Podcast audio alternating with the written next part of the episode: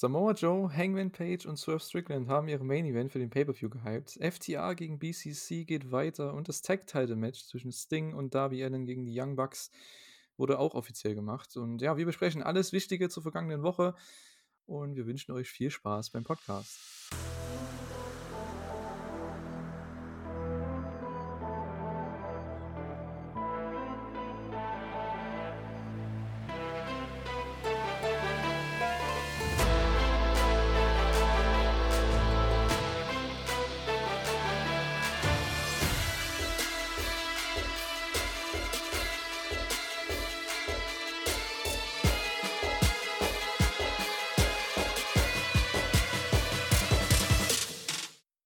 Herzlich willkommen zu einer neuen Ausgabe der Elite Hour, eurem AEW-Podcast bei wrestling-infos.de. Wir sind wieder zurück und äh, ja, ich bin der Julian, wie die letzten Wochen auch schon. Und äh, bei mir ist diese Woche der Stefan mal wieder. Hallo. Einen wunderschönen guten Abend zu dieser relativ kurzen Elite Hour, würde ich jetzt mal sagen. Ich meine, Stand jetzt weiß ich noch nicht, wie lange es geht, aber dadurch, dass Collision ausgefallen ist, äh, denke ich mal nicht, dass wir die üblichen Zeiten einhalten werden. Nee, also da stimme ich dir absolut zu.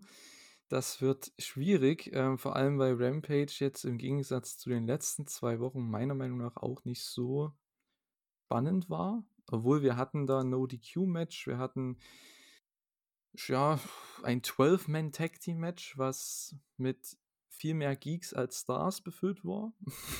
Sagen wir es mal so.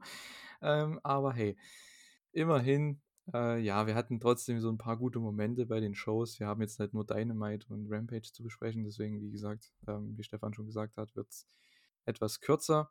Ich glaube, das Spannende ist eher so neben dem Ring passiert, für mich, muss ich sagen. Ähm, und zwar hatten wir diese Woche bei AEW die Ankündigung von Osprey gegen Takeshita bei Revolution.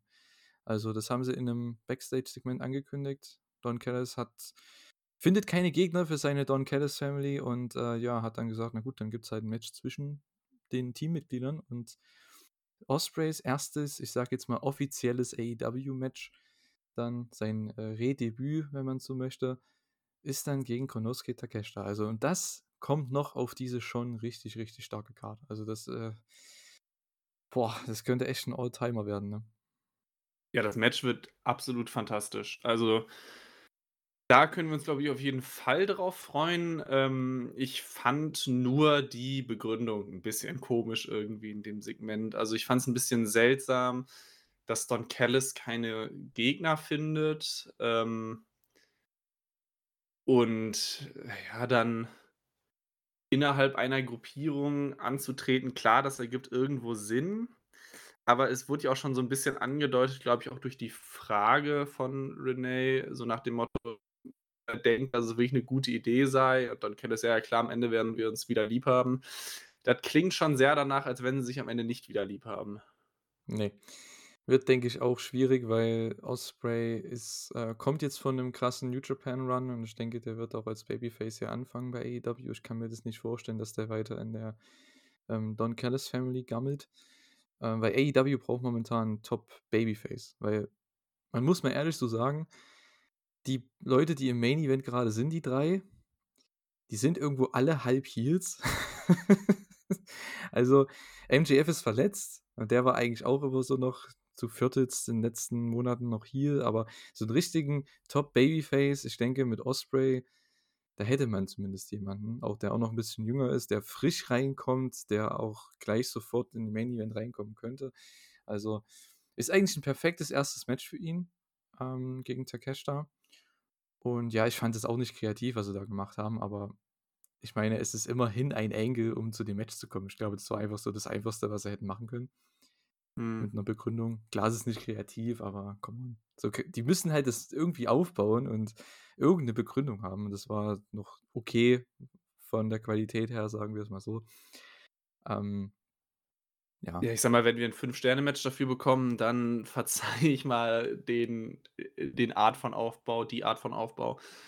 Und ich glaube auch, der Face-Turn dann von Osprey wird auch, glaube ich, ganz passend sein, weil er also bei All In in London dann eh, also da wird er so oder so Face-Reaktionen ziehen.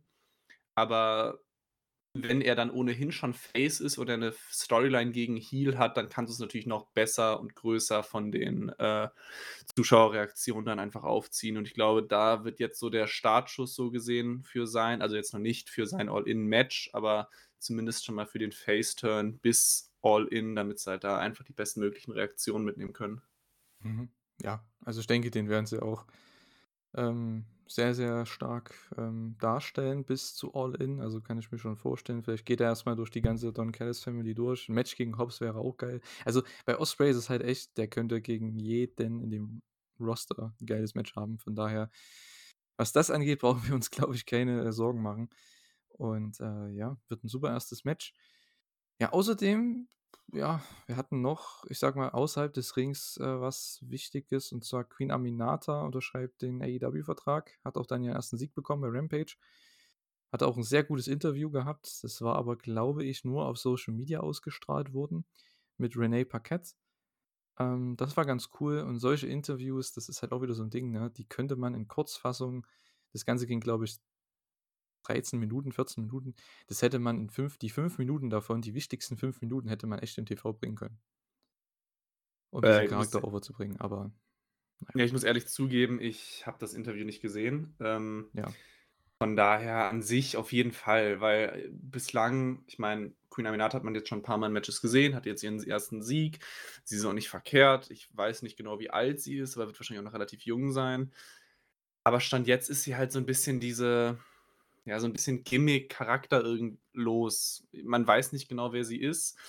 Und Stand jetzt weiß ich auch nicht, ob sie, hm, kurz oder mittelfristig irgendwie weiterkommt als Midcard. Deswegen wäre wahrscheinlich alles irgendwie gut, um ihr halt da so 'n bisschen Einführung zu geben, weil wenn man jetzt nicht so viel Ring of Honor oder sonst irgendwas in den letzten Monaten verfolgt hat, dann weiß man einfach nicht genau, wer sie ist. Also, sie jetzt keine Deonna Purrazzo oder so, die halt dann schon bei anderen großen Companies halt Erfolge hatte, sondern verhältnismäßig unbekannt ist. Ja, die ist ja auch noch nicht ganz so lange dabei. Ähm, ja, wrestelt, glaube ich, seit 'nem Jahr irgendwie bei AEW und Ring of Honor in Sachen Extra Work und so. Ähm, ist jetzt wirklich fest unter Vertrag bei AEW und die ist momentan, weil die einfach jetzt gefühlt jede Woche 'n Match hatte seit dem neuen Jahr, also seit 2024 und die ist so die konstanteste auch. Also, die hat jede Woche 'n Match, da kann ich mich drauf verlassen als Zuschauer und die wrestelt immer gut. Hat zwar bisher fast alles verloren, bis auf die vergangene Woche, aber da bin ich dahinter. Und jetzt habe ich dieses Interview eben gesehen mit Renee Paquette, da hat sie über ihre Geschichte so 'n bisschen erzählt, wie sie zum Wrestling kam und ganze Story mit ihrem Vater, dass er das erst nicht so wollte, ne? Der wollte eben, dass sie halt, ja, nach Frankreich geht und, äh also aus die kommt aus Afrika und, ähm aus Ghana, glaube ich. Ne, aus Guinea. Doch, ja, aus Guinea, ähm, aus Afrika. Und, ähm, ihr Vater wollte eben, dass sie was studiert und in Frankreich dann, ne, groß rauskommt quasi. Und sie wollte halt aber dann doch irgendwie ist dann nach Amerika und ist dann zum Wrestling gekommen. Und, äh, das hat sie ihrem Vater ganze Zeit verschwiegen. Und, äh, ja, dann ist ihr Vater Vater leider gestorben. Und ja, war eigentlich schon irgendwo 'ne traurige Sache, was sie da erzählt hat, aber im Endeffekt, sie wrestelt halt so 'n bisschen für ihren Vater, damit sie ihn halt irgendwie stolz macht und so. Und, äh, das war so die Zusammenfassung vom Interview. Ich glaube, hätte man das in TV gebracht ey, easy easy win. Aber nein. Ja, Ähm, also, ja. vor allem, wenn es stimmt, ist es halt ja schon die gemachte Babyface-Promo. Ja klar, das Also, ist überragend. dann dann kommt so hast du sie ja schon dann hast du sie ja schon in den Startlöchern für irgendwelche großen Erfolge, weil du genau diese Story erzählen kannst. Ja, schade, dass sie's nicht gemacht haben, aber ihr sei es dann natürlich umso mehr gegönnt, dass halt ihr Plan bislang aufgegangen ist. Sie wahrscheinlich 'n nicht schlecht bezahlten Vertrag jetzt bekommen hat und wahrscheinlich auch noch so jung ist, dass da noch mehr kommen kann. Ja, also ich weiß nicht genau, wie alt sie ist, keine Ahnung. Ähm, ja, müsste man wahrscheinlich mal nachgucken. Aber ja, ich freue mich, dass sie unter Vertrag ist und wenn sie weiterhin jede Woche Matches hat, habe ich da kein Problem mit. Ähm, aber ich glaube, wir wissen alle, worauf's hinausläuft. Die wird irgendwann einfach Nirgendwo verschwinden, wie's halt so bei vielen ist bei der Frauen-Division und, äh, ja. Es ist einfach schade. Also, ich weiß nicht mal grade, was um den TBS-Title los ist zum Beispiel. Also, da keine Ahnung, was da abgeht. Ja, Julia was Hart ist ganz gefühlt ewig lang nicht mehr am Start gewesen, ja? Julia Hart ist verletzt. Ja, schon, aber man Also hätte ja trotzdem sie zeigen können, Ja, so in das Promos schon, oder so, ne? So: „Hey, ich bin Champion und ja.“ Hm. Ähm, generell bei den Frauen finde ich eigentlich ganz spannend grade, was mir mal aufgefallen ist, äh, vor 'n paar Tagen.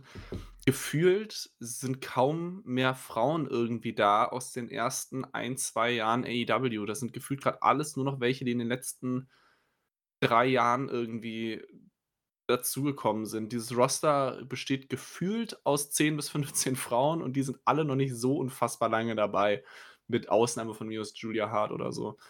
Aber diese ganzen, äh, Ex-WWE-Frauen beispielsweise oder auch jetzt Deonna Purrazzo, ähm jetzt Queen Aminata ist neu. Gefühlt werden alle 2 Monate 'ne neue Frau irgendwie vorgestellt, die jetzt all in ist. Und diese Anfangsfrauen, nenne ich sie jetzt mal, wie Britt Baker oder, äh, Nyla Rose und unsere ganzen Japanerinnen, die kommen gefühlt bei AEW nicht mehr vor oder sind halt entweder verletzt oder grad in woanders unterwegs, aber die sind aktuell kein wirklicher Teil des Rosters und das finde ich irgendwie ganz interessant, dass es da so 'n Extremwandel gegeben hat. Ja, ich finde es wild, dass die trotzdem trotz dieses Wandels gefühlt nichts mit dieser Division machen. Das ist Wahnsinn. Du hast jetzt bald 'ne Mercedes, die hier dazukommt.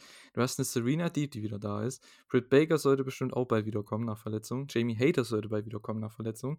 Du hast 'ne Toni Storm, du hast 'ne Deonna Purrazzo, 'ne Mariah May, die auf jeden Fall viel Potenzial hat, ähm, 'ne Queen Aminata hast du jetzt, ähm, und so weiter und so fort. Also, du hast ja wirklich Willow, ne, und Kris Statlander, Julia Hart, Skye Blue sind ja alles Leute, die auch Potenzial haben.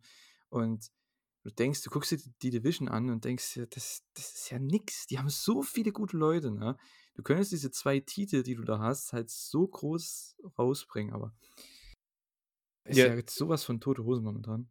Ich habe grad noch mal gefact-checkt. Also, wir hatten bislang 8 verschiedene Frauen-World Champions und von diesen 8 verschiedenen Frauen-World Champions sind 6 aktuell nicht da, weil sie verletzt sind oder woanders. Also, wir haben Saraya und Toni Storm und Shida, Baker, Hayter, Rosa, äh, Riho und Rose sind aktuell nicht da.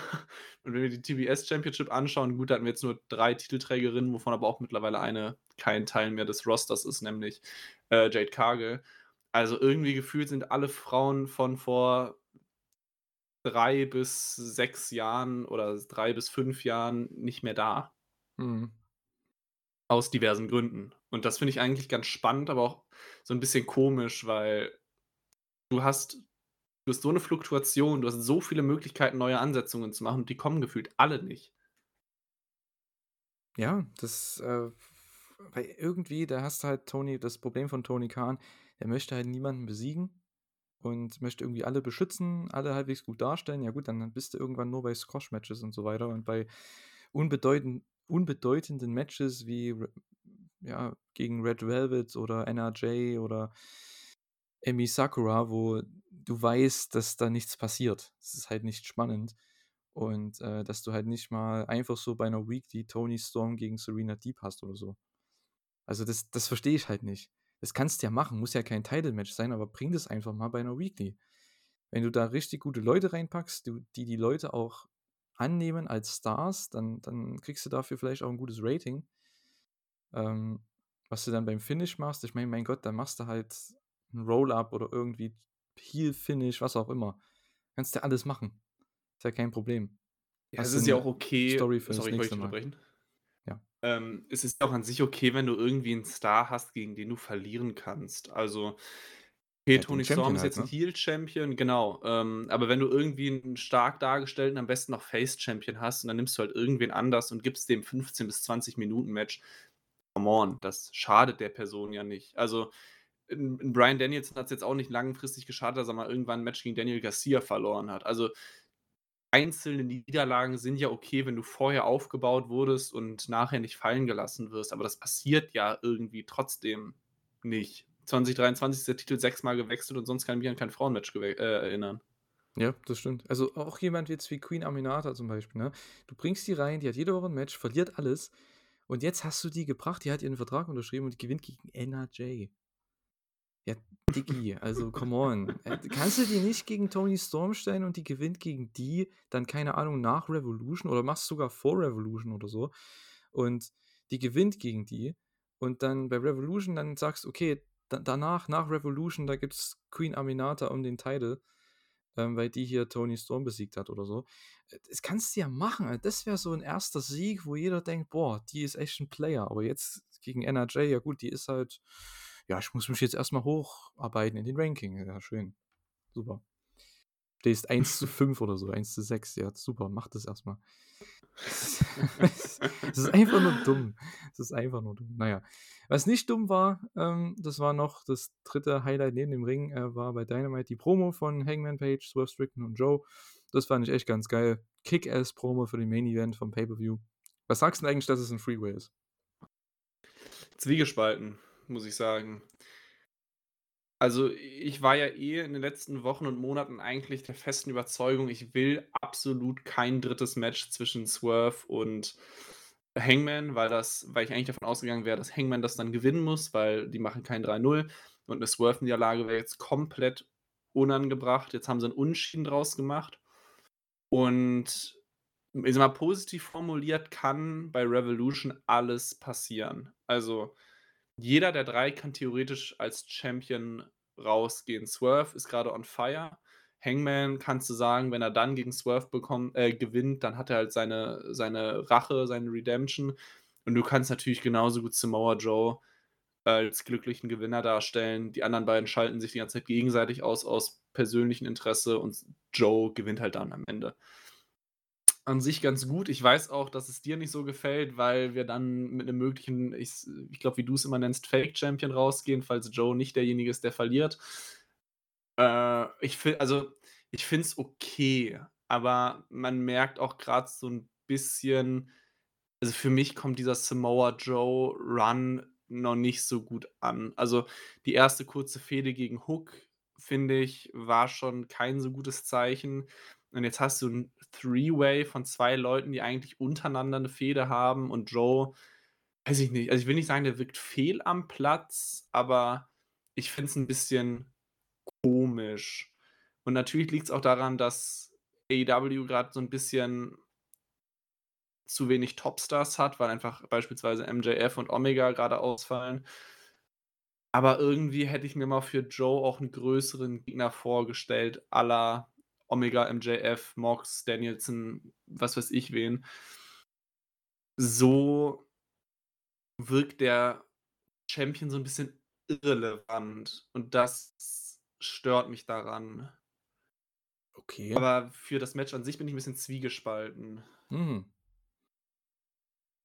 Ja, stimme ich jetzt nicht direkt zu. Also ich kann es verstehen. Ich denke, du hättest das lieber gehabt, wenn es halt ein Singles wäre zwischen Swerve und Joe, ne? nehme ich mal an. Ja. Äh, ja, ich finde halt trotzdem das Programm an sich ganz cool, wie du schon am Anfang gesagt hast. Jeder könnte theoretisch hier als Champion rausgehen. Ich glaube es zwar nicht, ich denke, dass Joe hier ähm, verteidigen wird, ähm, aber, oder würde ich auch machen, weil ich habe schon Bock auf einen Joe Title Run irgendwie. Ähm, die Sache ist halt die, bei Swerve und Hangman, die kannst du ja das ganze Jahr irgendwie noch bringen, in irgendwelchen Situationen. Das geht immer. Vielleicht werden die irgendwann auch ein Tag-Team. Kannst du auch bucken, je nachdem. Und äh, weil Swerve wird irgendwann seinen Sieg bekommen um den Titel dieses Jahr. Also ich denke es aber nicht, dass es bei Revolution sein wird. Äh, vielleicht baut man da ja noch was aus für baut man da noch was auf für später. Vielleicht kriegt er ja sein Singles-Title-Match dann bei Double or Nothing. Das kann natürlich sein. Das, ähm, ja, also irgendwas wird man da schon machen, irgendwas Cooles.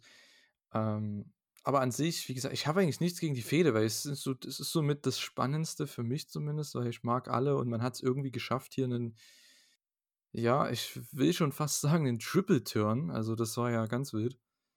Weil irgendwie sind alle Heels, aber weil Swerve und Joe werden in der kommenden Dynamite als Heels gebuckt in ein Tag Team Match, Hangman als Babyface, aber Hangman ist seit dem Finish von dem Hangman gegen Swerve-Match nach dem 30-Minuten-Draw eigentlich ein Heal. Swerve war die ganze Zeit ein Heal, wird aber gefeiert. Und Joe ist Joe. ist halt eine Legende, der gefeiert wird. Obwohl er eigentlich ja. ein Heal ist. Also es ist irgendwie sehr, sehr interessant. Ich finde die Dynamik halt ganz cool. Es ist, ich verstehe deinen Punkt, es ist halt nicht so das große, große Title-Match und Title-Programm. Das stimmt schon. Ähm, aber ich muss sagen, dafür, dass man hier für jeden, ich sage jetzt mal, eine Schublade aufmachen kann und äh, ja, Papiere rein, reinlegen kann mit Argumenten, dass die als Sieger rausgehen. Finde ich eigentlich ganz cool. Also ich finde auch die Umsetzung gut, zum Teil sogar sehr gut, von einer halt von einer Grundprämisse, die mir einfach nicht so gut gefällt oder wo ich es zumindest anders gemacht hätte. Ich würde auch zustimmen, dass es wahrscheinlich aktuell das Spannendste ist, was die Weeklies bereithalten, was jetzt natürlich auch andersrum formuliert auch nicht so positiv ist für alles andere, was gerade ist. Aber also die, das, das, die Promo von den drei war gut und wie gesagt, die Umsetzung finde ich absolut nicht verkehrt, aber ich hätte es mir für Joe vor allem so ein bisschen anders gewünscht. Mhm. Ja, also, ja, ich stimme an sich, ja, kann ich deinen Punkt verstehen, aber ich sehe das jetzt nicht so kritisch. Also, da, da bin ich, muss ich sagen, noch am zufriedensten mit dem aktuellen AEW-Programm, ähm, was den World Title angeht. Ich glaube, das machen sie echt gut, weil ich glaube, jeder hat Bock auf das Match so oder auf die Leute zumindest, die im Match sind, weil die halt alle so eine gute Dynamik haben. Und ähm, ja, ich finde, auch wenn man sagt, Hangman muss vielleicht nicht in dem Match sein, aber ich denke, der wird dem Match, was, das, was die Qualität angeht, denke ich, äh, wird das Match nur aufwerten, finde ich. Weil mhm. Hangman hat immer starke Matches. Also egal wie. Der Typ, ich habe es, glaube ich, in einem der letzten Podcasts äh, schon mal gesagt, der Typ ist so, ich sag jetzt mal, unterbewertet, in Anführungszeichen, was seine Matchqualität angeht und seine Konstanz. Weil der Typ hat jedes Mal, egal welches Match, der hat immer ein gutes Match. Immer. Immer. Also ja. das ist Wahnsinn. Ja. Und das wird halt immer so ein bisschen runtergesetzt bei ihm, weil wahrscheinlich der Fädenpartner oder der Gegner, den er hat, oder vielleicht der World Title interessanter war bisher. Aber ich finde, der hatte immer gute Matches. Der hatte sogar gegen Matt Hardy beim Pay-Per-View ein gutes Match. Damals, 2020 oder wann das war. Oder 21. Also, sowas musste er erstmal hinbekommen. Und in, in dem Zustand, in dem Matt Hardy momentan ist. Und äh, ja, also von daher, ich finde das voll okay. Ähm, ich mag Hangman sehr. Auch seinen neuen Look mit dem, mit dem Schnurrbart, das macht echt Bock. ähm, finde auch seine, seine Attitüde momentan echt nice, dass er ein bisschen healiger ist. Und äh, ja, Swerve ist sowieso awesome. Joe ist awesome. Also warum nicht? Machen, ja, was, was ich auch noch sehr positiv dran finde, ist, dass ich eh nicht so im Normalfall der große Fan von so starren Heels und Faces finde. Also der der Hulk, das Hulk Hogan Babyface geht mir auf die Nerven und der, der immer unfaire, weinerliche Heel geht mir auch meistens auf die Nerven. Und dann diese drei, ja, wie du es gerade schon richtig gesagt hast, Heels, die bejubelt äh, gerade aufführt oder aufgeführt hat. Und alle so ein bisschen eine Tweener-Rolle, sodass du auch alle irgendwie so ein bisschen in jede Richtung dann auch kannst. Du kannst mit allen gerade alles machen und es ergibt Sinn, weil der Charakter es gerade zulässt. Und sie haben gerade einfach mehr Charakter, als dass sie irgendwie eine Schablone von Heal oder Face ausfüllen. Und das ist etwas, was mir grundsätzlich meistens sehr, sehr gut gefällt. Also, um da noch was Positives auf jeden Fall noch zu sagen, ist, dass ja die Darstellung der drei eigentlich gerade ziemlich interessant ist. Ja, ist somit das äh, Highlight der Show, immer den Schwenker zu machen zu Dynamite direkt jetzt zur, zum Recap. Ähm, das, was für mich das absolut beste Match dieser Woche war, und ich denke, ich denke, weiter wirst du mir zustimmen. Es sei denn, du hast eins der No-DQ-Matches besser gefunden, aber John Moxley gegen Dex Harwood. 18 Minuten, 38. Einfach, Objektiv betrachtet ja, subjektiv ja. betrachtet nein. Okay, okay, gut, okay, gut. Dann äh, warten wir dir mal ab. Aber, ähm, oder ich bin auch gespannt, was du dann äh, besser fandest oder unterhaltsamer fandest. Ähm, das war einfach für mich genau das, weil das ist für mich, was Wrestling sein sollte, so für mich, also was ich auch am meisten mit mag. Ich mag natürlich auch Lucha, ich mag auch andere Stile halt im Wrestling, aber ähm, ich finde trotzdem diese Art von Wrestling, was John Moxley und Dex Howard hier gemacht haben, was wir nächste Woche bei der nächsten Show dann aussehen werden zwischen FTA und dem BCC ähm, im Tag Team Match. Ich denke, das ist genau das, auf was ich Bock habe. Das das schaue ich jede Woche gerne an. Und äh, ja, das wäre so für mich auf jeden Fall ein Match, was ich auch booken würde, wenn ich eine eigene Wrestling-Show kreieren würde. Ich würde auf jeden Fall Lucha-Matches raufhauen. Ich würde vielleicht auch, vielleicht auch ein No-DQ-Match raufhauen. Mal gucken für die, für die äh, Hard Hardcore-Deathmatch-Fans. Aber das wäre auf jeden Fall mein, ähm, ich sag mal in Richtung Main-Event, meine große Attraktion, so eine Art von Match. Und äh, ja, die beiden, ach, die waren so überragend hier. Ich, es ist unfassbar. Ich hab's geliebt. Ja, das Match war ziemlich, ziemlich gut. Also, dass wir hier über vier Sterne plus reden, ist, glaube ich, ohne jede Frage. Du kannst es auch in der Storyline problemlos so erzählen, dass Mox dieses Match gewinnt, weil Harwood eigentlich dann noch mehr der Tag Team Wrestler ist und Mox mehr der Singles Wrestler. Jetzt kannst du das Tag Team Match aufbauen, ohne dass dadurch jetzt irgendwie BCC die großen Favoriten sind, weil, wie gesagt, ein Harwood kannst du in Singles Matchen immer verlieren lassen. Ich freue mich immer sehr, wenn Matches länger als so ungefähr 10 Minuten bekommen, weil ich dann gerade finde, sobald es so die 13, 14, 15 Minuten Marke knackt, kommt es für mich einfach immer noch so ein bisschen mehr Würze und Spannung dann irgendwie rein, weil dann kommen auch mehr Nearfalls, die ich vielleicht schon mal kaufe, mehr Submission-Moves, wo ich vielleicht denke, klopft da jemand ab. Deswegen, das haben sie für mich ziemlich optimal gebuckt, auch wenn ich bekanntermaßen kein großer Mox-Fan bin. Deswegen objektiv betrachtet ist das ziemlich ohne jede Frage Match of the Week. Ja, absolut. Ich weiß nicht, nächste Woche haben wir wieder Collision. Also, ich sag mal so, ne? Wenn sie nicht, wenn sie wirklich gut sind, wenn Tony Khan wirklich äh, ein gutes Auge hat, book bitte FTA und Eddie Kingston gegen BCC. Bitte.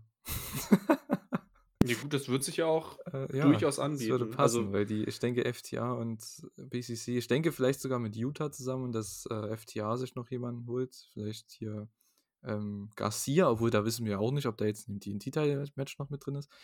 Ähm, aber dann könntest du da ein Trios-Match machen, vielleicht BCC gegen ähm, Garcia und FTA. Bei na, Revolution, weil da hättest du noch einen Six-Man-Tag, wo du die Leute auf die Karte bekommst. Also Warum denn nicht? Äh, ansonsten, ja, ich mag das. Also FTA gegen BCC, gerne, mach gerne weiter. Finde ich gut. Wird nächste Woche oder bei der nächsten Dynamite für euch ist es ja dann schon wahrscheinlich morgen oder ähm, heute. Dann, äh, ja. Ja, das, das, wird super. Also da, da habe ich nichts gegen. Äh, wird wieder ein großartiges Match, da freue ich mich drauf. Aber der Rest der Show, wenn ich mir so die Karte angucke, ja, kann ich drauf verzichten, muss ich sagen. Äh, aber gut, dazu kommen wir am Ende, glaube ich, nochmal. Ähm, dann hatten wir einen Wardlow-Squash.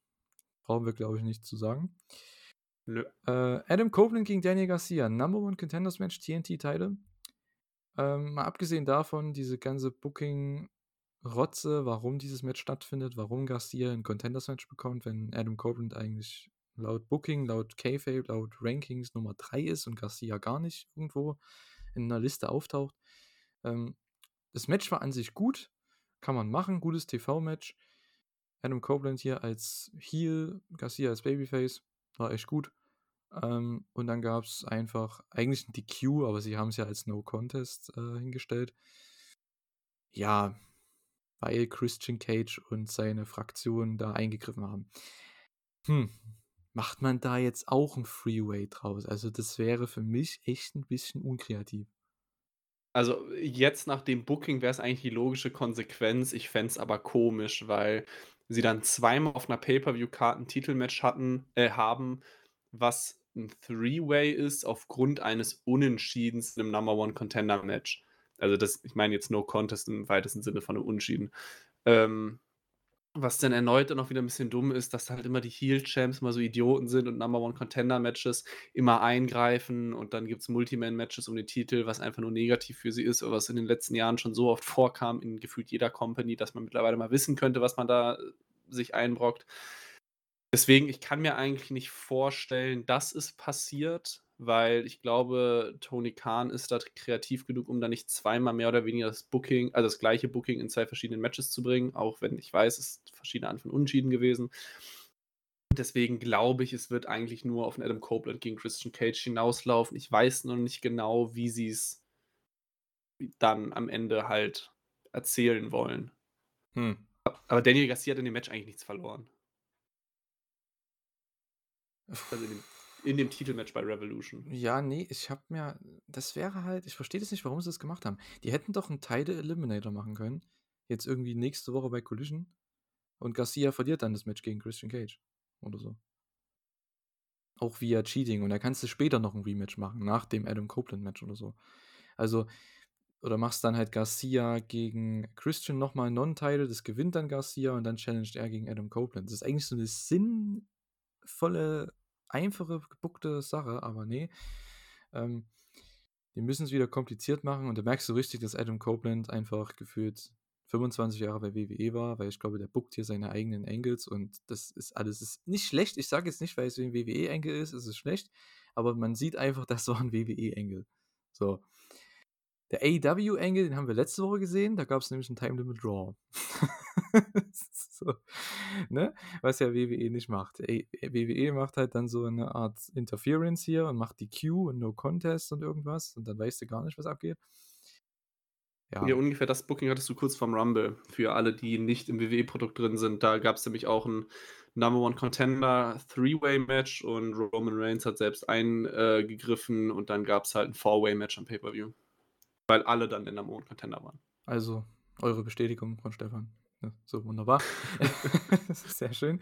Ähm, ja, ich denke auch nicht, dass Garcia da reinkommt. Vielleicht machen sie noch ein Rematch, das kann ich mir vorstellen. Vielleicht dann auch bei Collision oder halt dann die bei der Go-Home-Show dann nochmal. Wir haben ja noch, warte mal, wann ist denn die Show? Am 3. März. Naja, wir haben ja nächste ja. Woche nochmal Dynamite. Also in zwei, also für euch dann nächste Woche. Für uns eigentlich auch nächste Woche. Aber am 8. Ja, am 21. jetzt Dynamite, da kommt es nicht. Aber ich denke, am 28. da könnte es echt passieren, dass wir noch ein Rematch sehen, weil, ja, anders kann ich mir das nicht vorstellen. Ich glaube nicht, dass es noch ein Freeway gibt.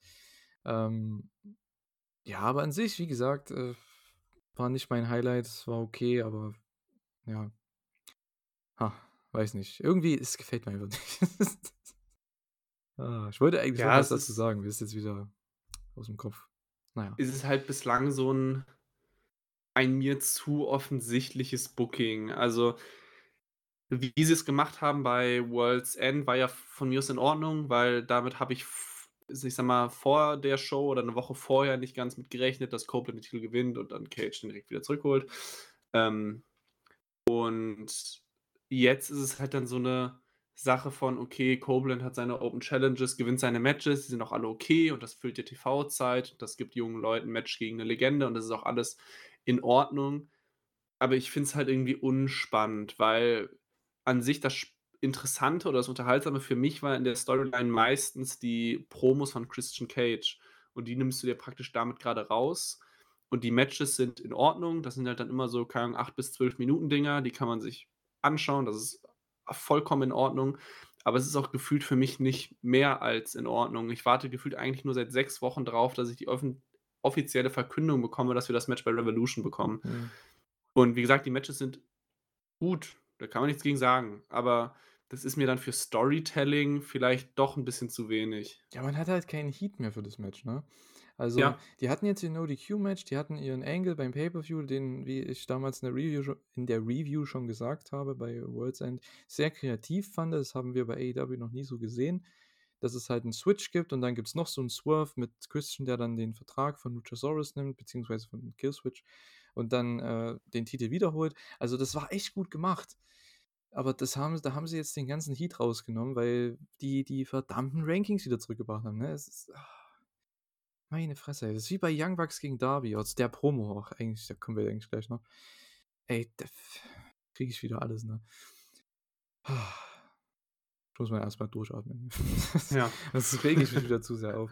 Aber du hast halt den ganzen Heat rausgenommen wegen den dummen Rankings und die Rankings machen eh keinen Sinn. Der eine, der, der, der nutzt sie aus, der an, für den anderen sind sie nicht wichtig, dann die anderen brauchen sie nicht und das Tag Team kriegt ein Tag Team Title Match und die kriegen ein Eliminator Match.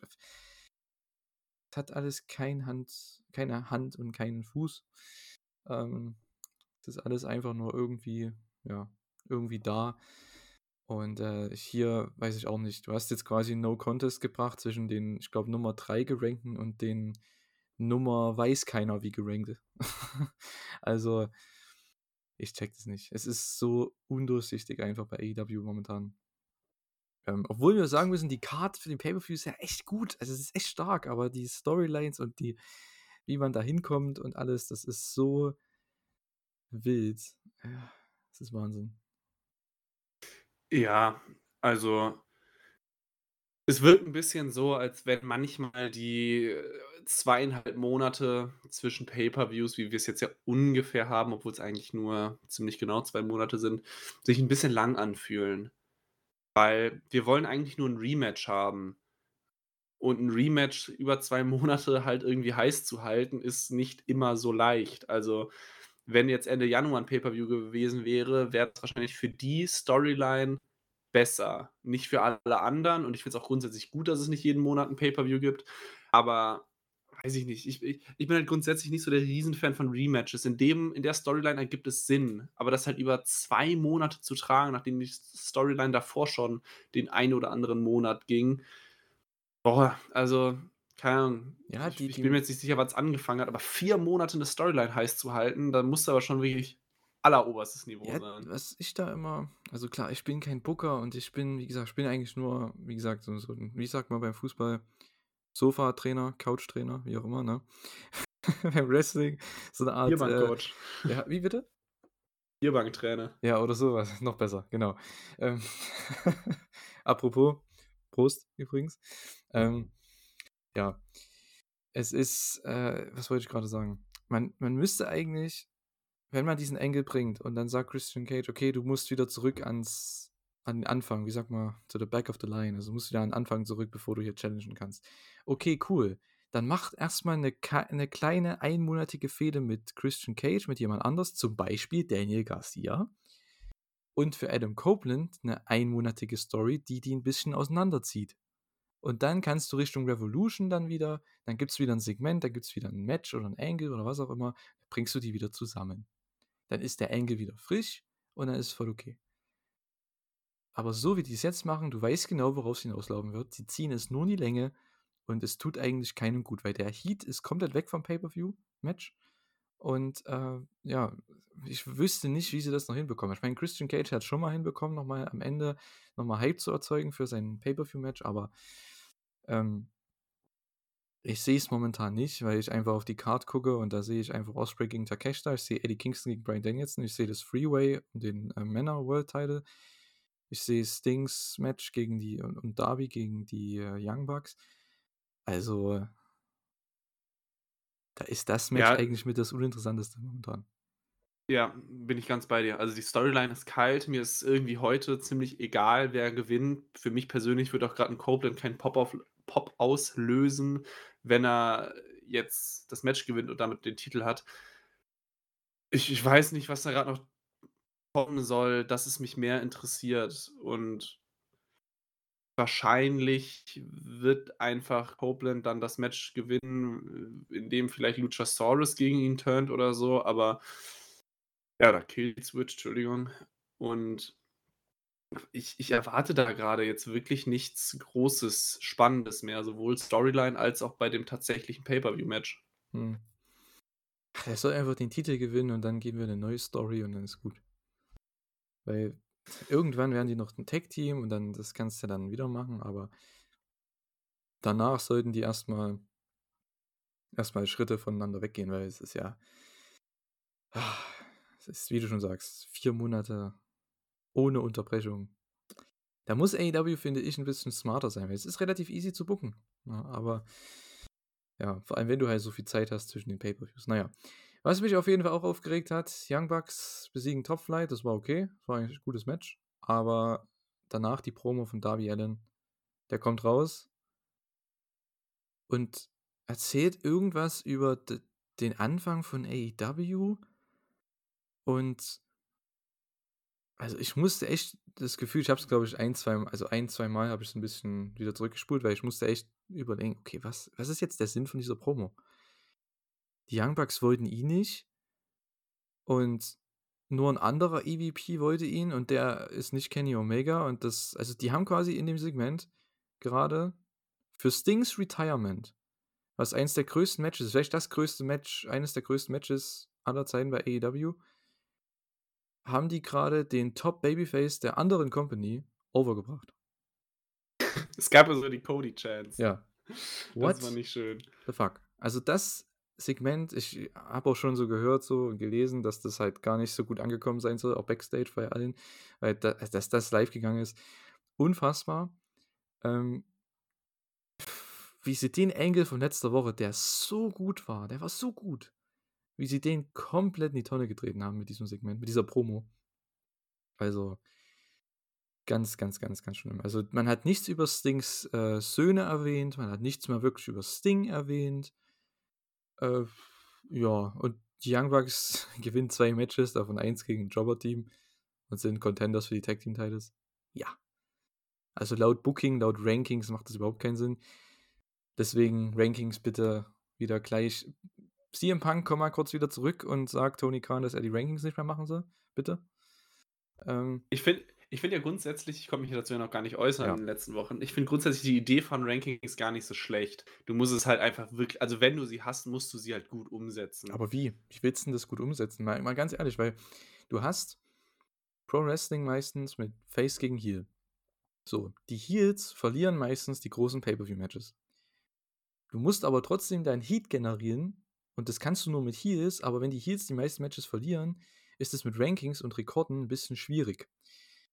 Gerade für Titelmatches. Weil ich finde jetzt, die Young Bucks, die waren jetzt ewig lang nicht da. Ich finde, die brauchen kein, keine fünf Matches, um sich da hochzuarbeiten für einen Tag Team Title Shot. Das sind die Young Bucks. Das ist eins der größten Tag Teams aller Zeiten. Und die brauchen die, die haben diesen einen Engel gebraucht gegen Sting und Darby, nachdem sie die, die Titel gewonnen haben. Und schon habe ich gedacht, boah, geil, ich freue mich auf das Match. Da brauchst du keine Rankings und irgendeinen Quatsch.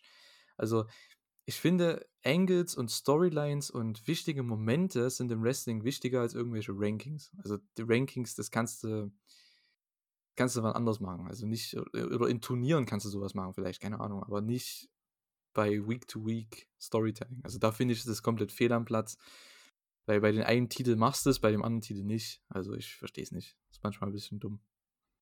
Ja, du musst es halt, also ich, ich kann jeden Kritikpunkt daran voll verstehen, ich möchte da auch gar nichts gegen argumentieren. Ähm, du musst es halt irgendwie transparent durchführen, um dein eines Argument beispielsweise, warum jetzt, äh, ich weiß noch gar nicht, ob die Bugs gerade jetzt Platz 1 auf den Rankings sind. Wenn ja, würde ich es auch nicht verstehen, aber dann, dass du halt irgendwie sagst, warum sie 1 sind, also dass du halt logisch auf 1, 2, 3, 4, 5 kommst. Und das auch so halt irgendwie, ja, wie soll ich sagen,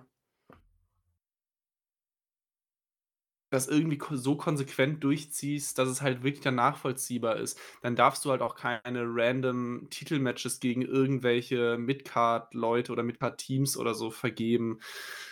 Und es ist ja auch vollkommen okay, wenn dann Teams wie die Bucks oder FTR oder generell die Top-Teams der letzten Jahre auch ohne jetzt Matches zu gewinnen in kürzer in, vor kurzem halt irgendwie in den Top 5 vergangenen Erfolgen musst du halt erklären, wie sich diese Rankings zusammensetzen. Beispielsweise, dass sie eine Gesamtpunktzahl haben und die bleibt halt wie so eine Art halt eingefroren. Die sinkt nicht nur, weil du vor kurzem kein Matches hattest. Die, die bleibt halt oben, wenn du halt top bist und wenn du halt deine Matches verlierst, dann gehen die halt von mir aus dann wieder runter. Also praktisch ein Elo-System. Ähm, dann könnte das an sich ganz gut funktionieren. Gerade die Umsetzung, da bin ich halt bei den allermeisten Punkten voll bei dir. Wenn sich manche Leute hocharbeiten müssen, um eins zu sein und manche andere dann einfach Titelmatches zugeworfen bekommen, dann ist es ein bisschen seltsam. Und dass äh, Jobber-Matches oder Squash-Matches bei Rampage die gleiche Wertigkeit haben wie Main-Event-Matches bei größeren Shows, ist kompletter Schwachsinn. Deswegen, ja. so wie es gerade umgesetzt ist, finde ich es auch nicht gut. Ja, es ist vor allem, weil, und deswegen kann das für mich halt nicht funktionieren, weil du hast im Wrestling halt Leute, ich sage jetzt mal bei AEW sind es 10, 15 Leute, die die Zuschauer als Stars sehen. Dazu zählen, wenn man jetzt hier die Show anguckt, John Moxley, Adam Copeland, die Young Bucks und ja, Orange Cassidy zum Teil, sagen wir es mal so. Aber das sind so Leute, die sehen die Leute als Stars, die haben schon mal Titel gewonnen und so weiter und ähm, oder sind halt einfach Legenden, je nachdem, oder auch Joe, Hangman, Swerve, das sind trotzdem Leute, die angesehen werden als Stars. Wenn du die besiegst, das hat ja viel mehr Wert, als wenn du jetzt, keine Ahnung, äh, Darius Martin besiegst oder so. Ja, Obwohl das genau. derselbe genau. Rekord ist. Aber wie willst du das halt in Rankings so darstellen? Da müsstest du eine Roster-Hierarchie machen und du kommst halt wie, wie bei, äh, bei der Nations League beim Fußball. Du kommst dann in den einen Topf, Topf Nummer 1 und dann gibt es Topf Nummer zwei und dann steigst du halt auf und ab und sowas. Ähm, das wäre vielleicht eine Möglichkeit, ja, aber ich, ich weiß nicht, irgendwie Ja, wie gesagt, man kann halt ja. 'n Elo-System einführen und an dieser Ja. Stelle Werbung in einer eigener Sache. Wir haben nämlich die WWE-Kolumne „Numbers Don't Lie“ geschrieben von meiner Wenigkeit, aktuell halt nur für WWE. Da wird nämlich genau das gemacht, nämlich ein durchgehendes Elo-System, wo du Punkte für Siege bekommst und Minuspunkte für Niederlagen, die danach gerechnet werden, wo du dein Match hast und gegen wen du dein Match hast und ob es um einen Titel geht oder nicht. Und damit kannst du aktuell berechnen, wer laut Booking die Topstars sind und wer die nicht also, und wer die Undercard ist beispielsweise. Und damit äh, mache ich ungefähr einmal im Monat zu jedem Pay-per-View Ranglisten und, äh, dann prozentuale Wahrscheinlichkeiten, wer die Pay-per-View-Matches gewinnt, um das mathematisch zu belegen, ob das gutes oder schlechtes Booking ist. Und damit Werbung Ende. Wow, also schaut bei Stefan vorbei, wenn du das irgendwo postest? Ja, Okay. wrestling-infos.de, Numbers Don't Lie, kommt ungefähr ein bis zweimal im Monat, je nachdem, wie oft WWE Pay-per-Views kommen. Okay, dann haltet mal Ausschau. Ähm, ja, wenn Stefan noch äh, ja, wenn Stefan lebensmüde ist, dann kann er das für AEW auch machen. Mal schauen, das was da rauskommt. Ob dann 'nen Matt Taven vielleicht sogar, ähm, auf Nummer 2 ist oder so. Mal schauen. Äh, Ja. noch vollständigkeitshalber, ich weiß, das wird jetzt dich und wahrscheinlich jeden anderen überraschen. Das Tag-Team-Match war für mich Match of the Week, weil i ich hatte Spaß. Ich Welches fand's geil. Jetzt Bucks gegen Top Ach so, ja, ja, ja. Ich ich bin Riesenfan von Young Bucks Popcorn-Wrestling-Matches und dann das gibt mir 10 Minuten 'ne gute Zeit. Und wie gesagt, objektiv war der Opener besser, ohne jede Frage. Da müsst ihr mit mir nicht diskutieren. Da stimme ich jedem bedingungslos zu. Aus ganz subjektiven Gründen hatte ich bei dem Match am meisten Spaß und deswegen ist es für mich Match of the Week. Absolut. Unterschreiben. Ja, Willow Nightingale gegen Sky Blue. Ähm, Willow hat gewonnen. Ich muss dazu sagen, ich habe sehr viel davon geskippt, weil ja es das Ding ist halt, das Finish war an sich ganz interessant gemacht so, weil das sieht man ja sonst nicht, dass der Heel-Manager von 'nem Face-Team eingreift, damit der Face via Cheating in Anführungszeichen gewinnen kann und der Heel deswegen gescrewt wird. Das ist also, ich weiß nicht, wollen die echt Willow Nightingale heel turnen, weil halt jetzt Mercedes reinkommt und man da 'n Rematch bringen will? Ich weiß nicht, ob du das mitbekommen hast. Willow hat damals, als Mercedes sich verletzt hat, sie besiegt um den Strong Mhm. Women's Title bei New Japan. Ja, also, ich habe das Match nicht gesehen oder den Angle, ich hatte es nur gelesen, dass es passiert ist. Genau, und deswegen ja, es ist trotz also, sorry, aber du kannst doch Willow nicht heel turnen. Hallo? Wo sind wir denn angelangt hier? Ah, Wahnsinn, Wahnsinn. Also, ist einfach unverständlich. Willow gewinnt, klar, Sky Blue hätte aber gewinnen müssen. Der Ref wurde abgelenkt von Stokely Hathaway. Ich weiß nicht. Also, mir gefällt das gar nicht. Ähm, ich habe an sich nichts dagegen, dass die so 'ne kleine Mini-Tag-Team-Division hier aufbauen bei AEW mit Sky Blue und Julia, mit Willow und Chris. Dann, äh, hast du oh, wie hießen die anderen hier? Äh, na, Tony und Mariah. Also, da da hast du ja theoretisch schon 'ne Möglichkeit, dann irgendwann mal was zu machen in Richtung Tag-Teams oder so. Ähm, aber also, ne, sorry. Hast du was dazu zu sagen? Hm, nicht wirklich. Okay. Also, das das Match oder diese gesamte Storyline, die löst zwar bei mir Fragezeichen aus, aber nicht in dem Sinne, dass mich es dann weiter interessiert, was passiert, sondern dann ist halt das Match oder der Angle vorbei und dann ist es halt auch mir wieder egal. Mhm. Also, von daher können sie machen. Irgendwer wird wahrscheinlich gegen Julia Hart antreten bei ja, ich weiß nicht, ob Julia Hart wieder fit wird bis Revolution. Ähm, aber ja, sollen sie machen, ist mir egal. Ich verstehe das immer nicht, ne? AEW ist so auf oder hat zumindest damals immer gesagt: „Ja, wir sind so auf Sports-Based Presentation.“ Hat man ja letztens auch wieder gehabt beim Continental Classic. Aber wenn's um Titel geht, ne, da juckt es die nicht. Die Leute können verletzt sein 'n halbes Jahr, geben den Titel nicht ab. Es ist verstehe das nicht. Wenn du das ist halt der Vorteil bei Promotions in auch in anderen Ligen oder auch auf anderen Kontinenten, da werden Matches einfach gebookt, Cards gebookt und Titelmatches gebookt.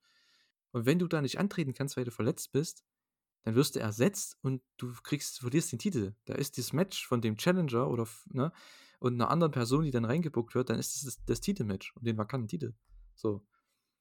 Das hast du halt hier nicht bei AEW, weil da müssen sie erst 'n Angle machen, um dann das Match anzusetzen.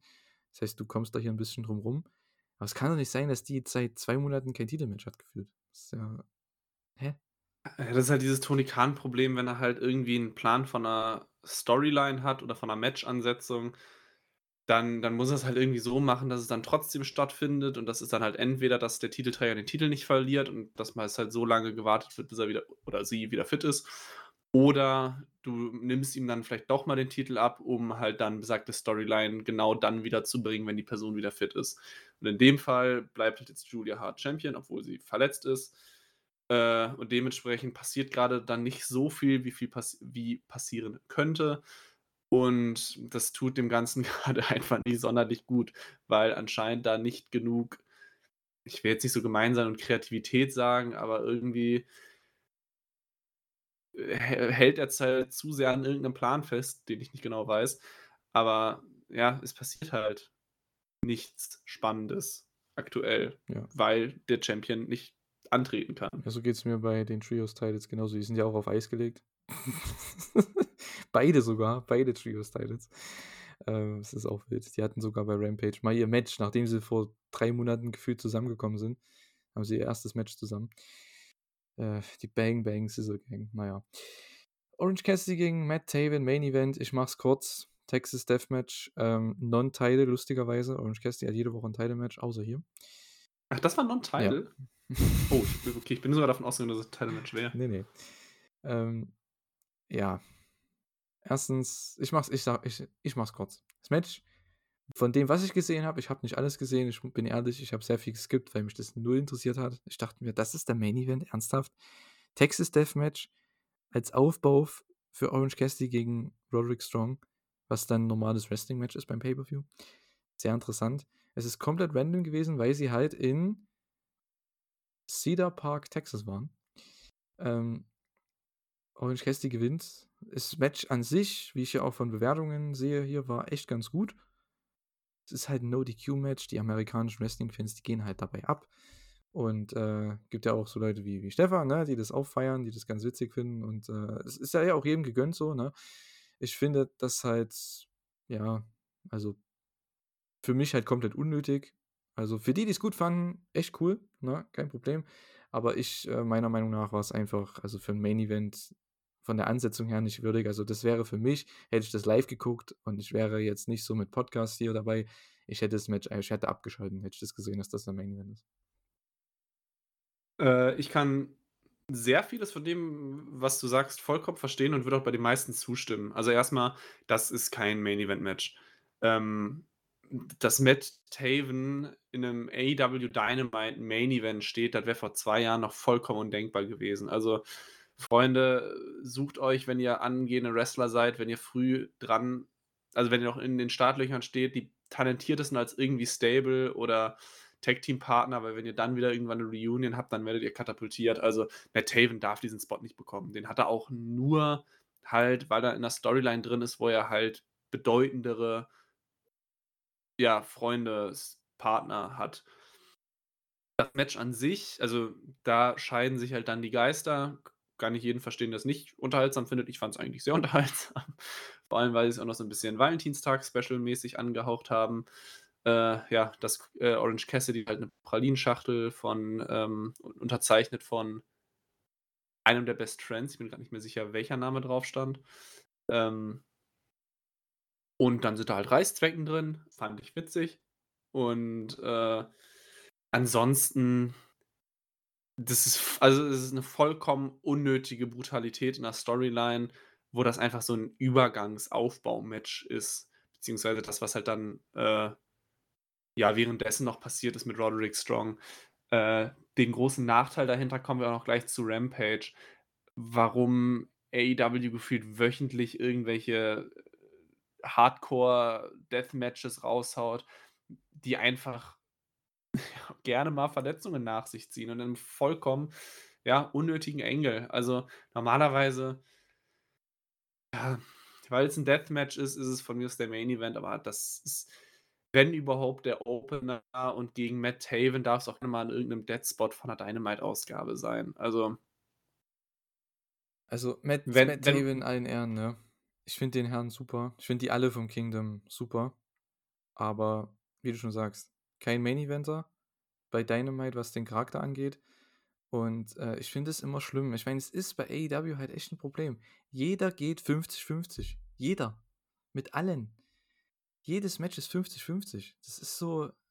Gibt es auch mal. Bei solchen Matches gerade, gibt es auch mal dominante Siege? Ich sage ja nicht unbedingt Squash, aber mal einen dominanten Sieg.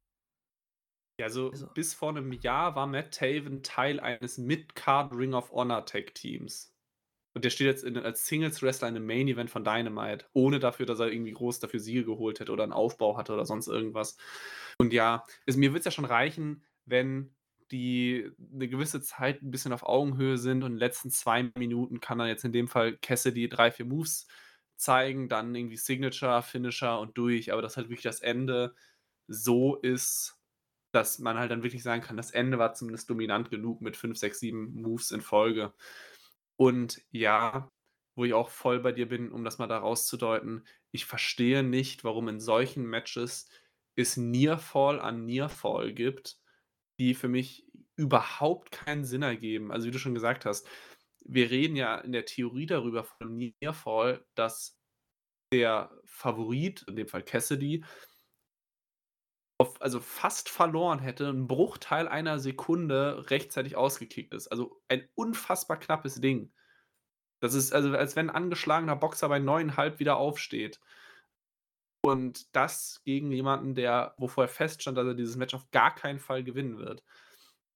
Ich verstehe es nicht. Ich verstehe nicht, warum nach irgendwelchen x-beliebigen Moves nach vier Minuten äh, Falls angesetzt werden, die bis zwei gehen. Und das hast du auch in jedem Match, verstehe ich nicht würde ich auch so selbst nicht bucken. Und nach zehn Minuten hat Matt Haven vier, fünf absolute Near Falls von auch Aktionen, wo man, wenn man nicht wüsste, dass er dieses Match nicht gewinnt, aber einfach nur von der Intensität denken könnte, das ist jetzt rum. Und das halt bei einem, ja, Cassidy irgendwo in der Nähe von Main Eventer, vielleicht nicht ganz Main Eventer, aber zumindest nicht weit weg davon, gegen ein bis vor nicht allzu langer Zeit Mid-Card Tag Team Wrestler von Ring of Honor. Ja, der gut, der war auch mal Main Event Wrestler bei Ring of Honor, aber ich verstehe, was du meinst. Es ist halt bei Matt Taven der Typ ich mag den echt, ne? Das ist der ist so gut im Ring, der ist eigentlich auch ein guter Charakter, ähm, sehr sympathischer Kerl. Ich habe damals auch bei jetzt ich glaube, ich weiß nicht, ob Marco oder Carter damals das Interview gemacht hat mit ihm hier, könnt ihr, glaube ich, auch noch, äh, verfolgen hier bei wrestling-infos.de. Ähm, da habe ich das ja auch, äh, mit bearbeitet und so weiter und das der kam echt auch rüber wie ein sehr sympathischer Kerl und der ist ein super Promo-Guy, ne? Also, der hat auch nach dem Match, glaube ich, auf äh, hier Twitter beziehungsweise X 'ne echt geile Promo gehalten nach dem Match.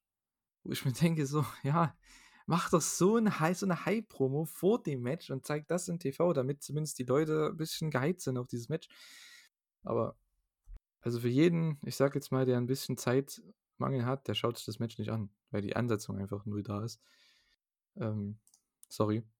Ich, das sagen wir aber über viele bei AEW, sind alle geil. Also wenn ich mir die Karte hier angucke, Barrett Brown, der von Wardlow gesquashed wurde, ist eigentlich auch ein guter Kerl. Ne? Also ich kenne den von New Japan Strong, da war der auch mal mhm. da ab und zu dabei in der äh, Pandemiezeit. Ähm, ist auch eigentlich ein guter Wrestler, aber gut, der war halt ja als Squash-Guy. Aber ich sag mal, den Rest, das sind ja echt gute Leute, die sind alle gut. Richtig gut teilweise. Und trotzdem fühlt sich die Hälfte der Matches oder mehr als die Hälfte der Matches einfach komplett belanglos an, irrelevant und ja, irgendwie auch fehl am Platz. Also, ja, keine Ahnung. Man hat nichts davon. Was hat man damit jetzt gewonnen?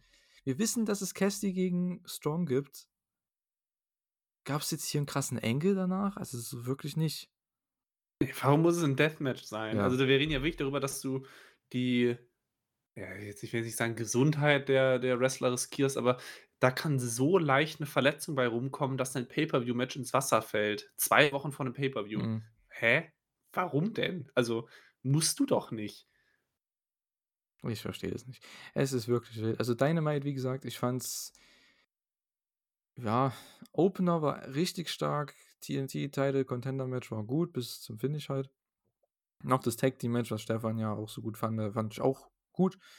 Main Event habe ich halt nicht so viel gesehen, bin ich ehrlich. Also ich habe vielleicht von den 13, 14 Minuten habe ich vielleicht vier oder fünf gesehen.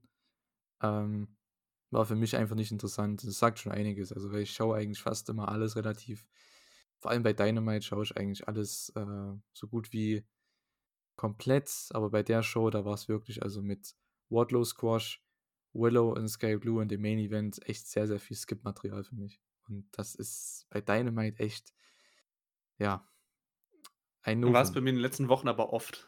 Ja, also bei mir ist es immer bei Collision so, das gebe ich echt von den zwei Stunden, das gebe ich ja. eine Stunde gefühlt. Ähm, ja. Ist einfach komplett irrelevant. Bei Rampage geht es meistens, weil das ist halt eine Stunde, die kann man easy gucken, das ist kein Ding. Äh, aber. Nee, also Rampage sind bei mir im Durchschnitt 15 bis 20 Minuten. Ja, gut, bei mir diese Woche auch, muss ich sagen, weil die Show echt nicht so gut war und ich habe es, ich sag mal, eine halbe Stunde bevor wir aufnehmen hier am Montag äh, geguckt. das kommt dazu. Aber ja, ich fand die letzten zwei Wochen, da konnte man sich echt was die kompletten Shows immer geben bei Rampage, aber diese Woche war wieder komplett irrelevant, so für mich zumindest. Wir hatten im Opener mal wieder ein komplett random No-DQ-Match, weil halt Jeff Hardy im Match ist. Jeff Hardy gegen Sammy Guevara. Ich muss auch sagen, ich habe ja einiges geskippt, ähm, bis auf die großen Spots, die habe ich zumindest gesehen.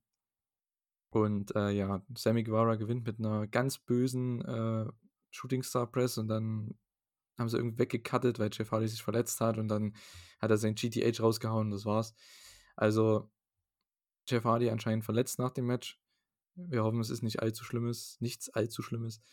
Äh, ja, und Sammy gegen Hobbs geht weiter. Also es, es hat hier eine gute Bewertung bei Cage Match und überhaupt war es bestimmt für viele halt so ein No-DQ-Match. Cool, Jeff Hardy, Leiter, alles schön gut. Ich bin auch ein Jeff Hardy-Fan, schon immer gewesen, auch als Kind. Aber wer, was war ja, es ist halt der Sinn dieses Matches? Erstens das, zweitens das ist das, was ich eben ja schon meinte mit unnötiges No-Disqualification-Match und jetzt hast du halt dann noch den Fall, dass sich einer verletzt. Ich, was ich gelesen habe, ist es in Anführungszeichen nur eine gebrochene Nase, also nichts allzu Schlimmes. Aber ja, ich, ich gönne es einem Sammy Guevara, weil ich ihn wirklich voll und ganz abkaufe, dass für ihn genauso ein Jeff Hardy ein absoluter Kindheitsheld war und dann das zu zeigen im TV wird mit Sicherheit unfassbar cool gewesen sein für ihn. Es war auch an sich ein okayes Match. Ja, blöd natürlich mit der Verletzung. Aber, ja, weiß ich nicht. Für mich hätten die Hardys irgendwann vor fünf Jahren aufhören sollen. Ich habe da mittlerweile keine große Freude mehr dran. Ähm, ich bin noch irgendwie Fan, weil sie mich auch durch meine Kindheit begleitet haben, aber weiß ich nicht. Es ist einfach es ist einfach kein Niveau mehr, was ich zwingend sehen will. Und ja, auch ich habe bei dieser Rampage-Ausgabe gut durchgeskippt. Ja. Auch bei dem Match. Ja. Ja, gut. Sammy gegen Hobbs geht weiter. ja, who cares.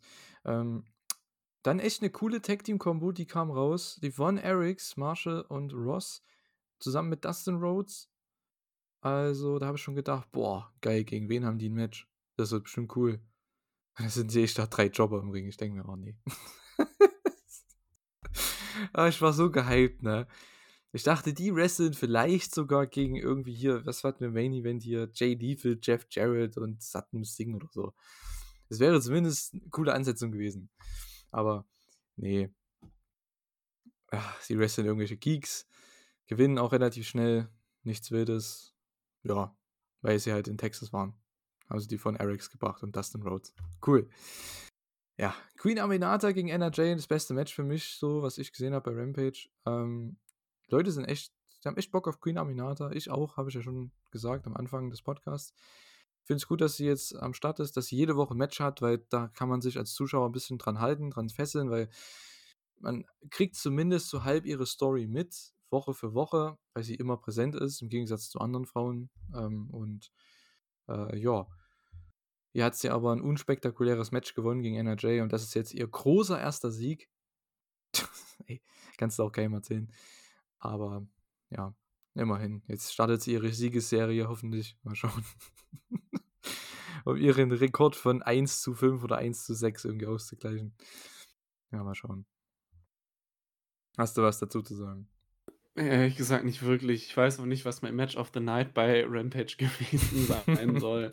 Also, keine Ahnung. Ich ich ich fand Rampager wirklich Bach. Ja, so kann man sagen. Also, wir also, wir kommen jetzt ja gleich noch zum Main Event von von Rampage und wir sind ja also Trios-Matches bin ich schon kein Fan von. Eight-Man-Take-Matches bin ich erst recht kein Fan von. Twelve-Man-Take-Matches, hör mir auf, Alter. Also, wir, wir reden über, wir kommen gleich noch dazu, wir, das Match hat, glaube ich, 10, 11 Minuten gedauert und wir reden von zwölf Leuten und die sind gefühlt alle nach drei Minuten K.O. Also nach drei Moves K.O., weil sonst wird dieses Match halt eine Stunde gehen, wenn es logisch gebuckt wird. Hör mir auf. Brauche ich nicht. Ja, Main Event. 12 Man, Alter. die Bang Bang Scissor Gang, gefühlt, wie gesagt, nach zwei Monaten, nachdem sie zusammen sind, gibt es endlich mal ein Match. Die machen endlich mal was zusammen. Sehr, sehr cool. Und äh, ja, besiegen die Geek-Fraktion schlechthin. Dark Order und Jay Lethal, Jeff Jarrett, Satnam Singh. Ähm, ich war so traurig, als ich diese Ansetzung gesehen habe. Und ich sehe da einfach inmitten aller dieser Geeks Jay White und Jay Lethal. Und ich denke mir, oh Gott, was schaue ich hier an? Ey, hier waren einfach zehn Geeks drin und dann einfach Jay Lethal und Jay White, die echt richtig gute Worker sind, die eigentlich sonst wo sein sollten. Aber die, die sind halt in ihrer Prime, aber was will man machen, ne? sind halt in den Geek-Fraktionen ja. dabei. Ja, Match, ich habe auch, muss ich sagen, bis zu den letzten paar Minuten geskippt, ähm, weil, ja, was willst du da? Da kriegst du ja keinen Heat, du hast ja gar keine Übersicht hier. Wer hier was macht und alles und, ach, nee. Also, Trios-Teile sind auch auf Eis gesetzt, habe ich vorhin schon gesagt. Also, da passiert ja auch nichts. Das sind zwölf Leute, wenn die alle gleichzeitig im Ring sind, sieht das aus wie ein Royal Rumble. Also, das Weiß ich nicht. Das ist ah. zu viel. Also warum denn zwölf? Also ja, ich verstehe, warum zwölf. Wegen zwei Trios, die jetzt eine Sechser-Gruppierung sind, muss man mir nicht erklären. Aber äh, zwölf in einem Match ist zu viel. Also sechs gegen sechs.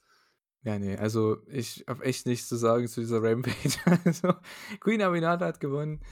Ähm, ja, ansonsten, ich war nur traurig, dass ich Jay White und Jay Lethal im Main Event sehen musste in diesem Geek-Squad.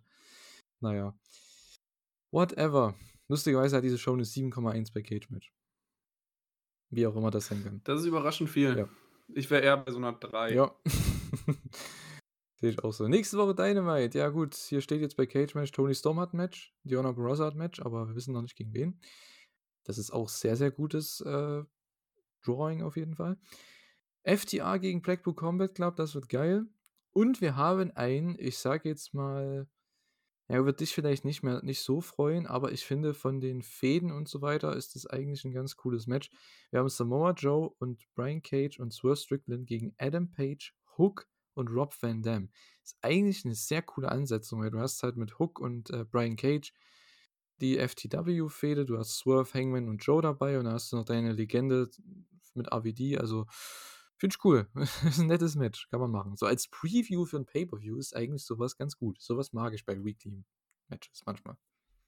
Ich finde es auch ganz gut, wie du gerade schon gesagt hast. Im ersten Moment kann das sehr zusammengewürfelt wirken, aber es macht dann doch oder es ergibt dann doch irgendwie Sinn, wie diese beiden Teams zusammenkommen.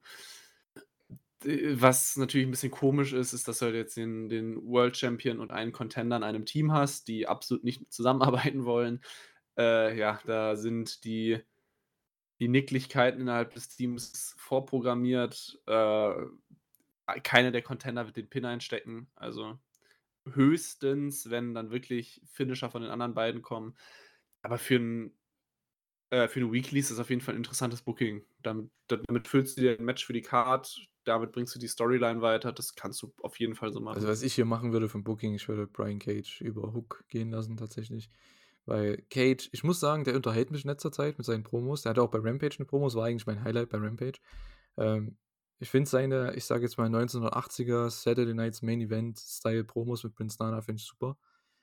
Ähm, mag ich einfach den Typ mittlerweile. Also der hat sich echt auch verbessert, was das angeht. Da finde ich auch cool, dass er so ein Programm hat gegen Hook. Äh, das Problem ist, das wurde letzte Woche bei Collision irgendwie komplett rückwärts gebuckt, weil erst Kate, ne, erst hat Hook die Handicap-Leute besiegt und dann hat Cage das gemacht, der eigentlich größer ist und der hier ist, aber haben wir letzte Woche im Podcast schon ausdiskutiert, macht gar keinen Sinn. Aber ich freue mich an sich drauf, dass die hier wieder so eine Sache haben und äh, ja, das wäre halt so mein Booking. Weil Brian Cage braucht, glaube ich, hier so einen Sieg. Bei den ganzen Stars, die hier drin sind, sage ich jetzt mal, und von denen wird ja keiner den Pin fressen, gehe ich mal von aus. Also, Rob Van Dam denke ich auch nicht. Es sei denn, Joe joke den aus oder so. Äh, mal sehen. Aber Brian Cage gegen Hook wäre schon wichtig hier für Cage. Ja, und dann Pay-Per-View-Card. Also, ich muss sagen, auf dem Papier, ohne die ganzen Storylines und so weiter, hätten sie mir das hingesetzt vor einem Monat, hätte ich gesagt, boah, brauche ich keine Weeklies gucken.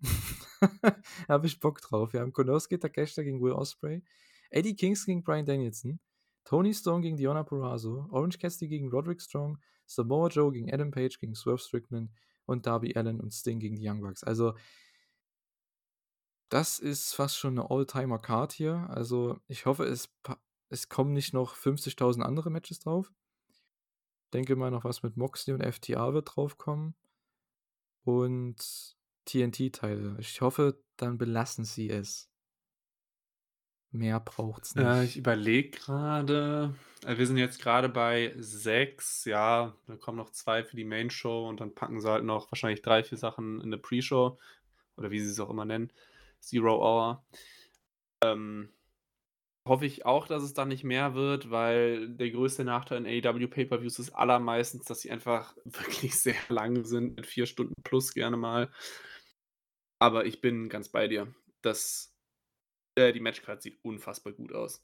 Ja. Da wird auch für jeden irgendwie was dabei sein, von Fünf-Sterne-Wrestling bis hin zu den emotionalen Sting-Abschied, bis hin zu wahrscheinlich Chaos im Three-Way-Main-Event.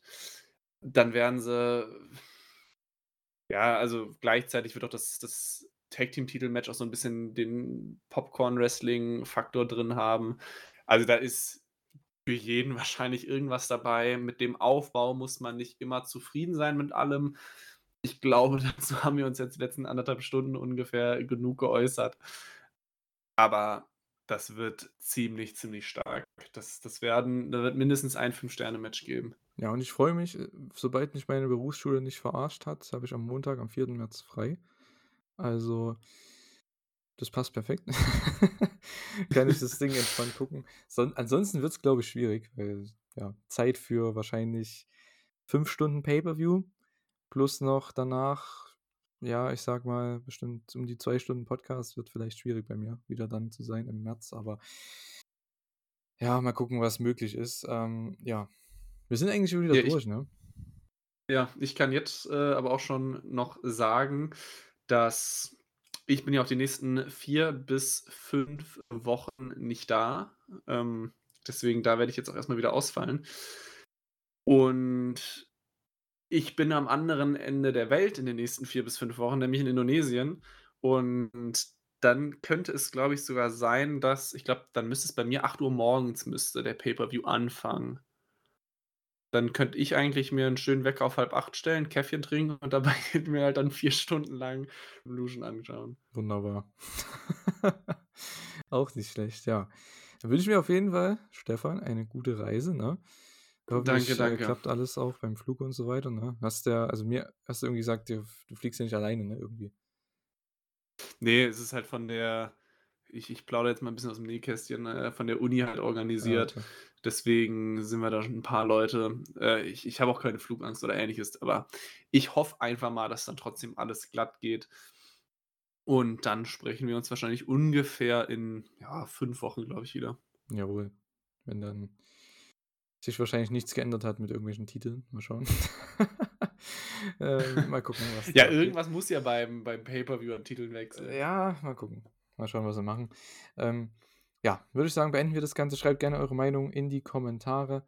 Ähm, und äh, ja, einfach auch ins Forum, je nachdem. Schaut bei wrestling-infos.de da vorbei. Wir haben natürlich jede Woche Podcasts. Wir haben dann auch bald jetzt ab, ja, äh, ich glaube ab nächste Woche oder ab dieser Woche schon am Wochenende Interviews bezüglich Karat und so weiter. Ähm, also da geht es richtig ab. Seid auf jeden Fall gespannt. Da sind echt ein paar coole Leute dabei. Und äh, haltet da auf jeden Fall Ausschau.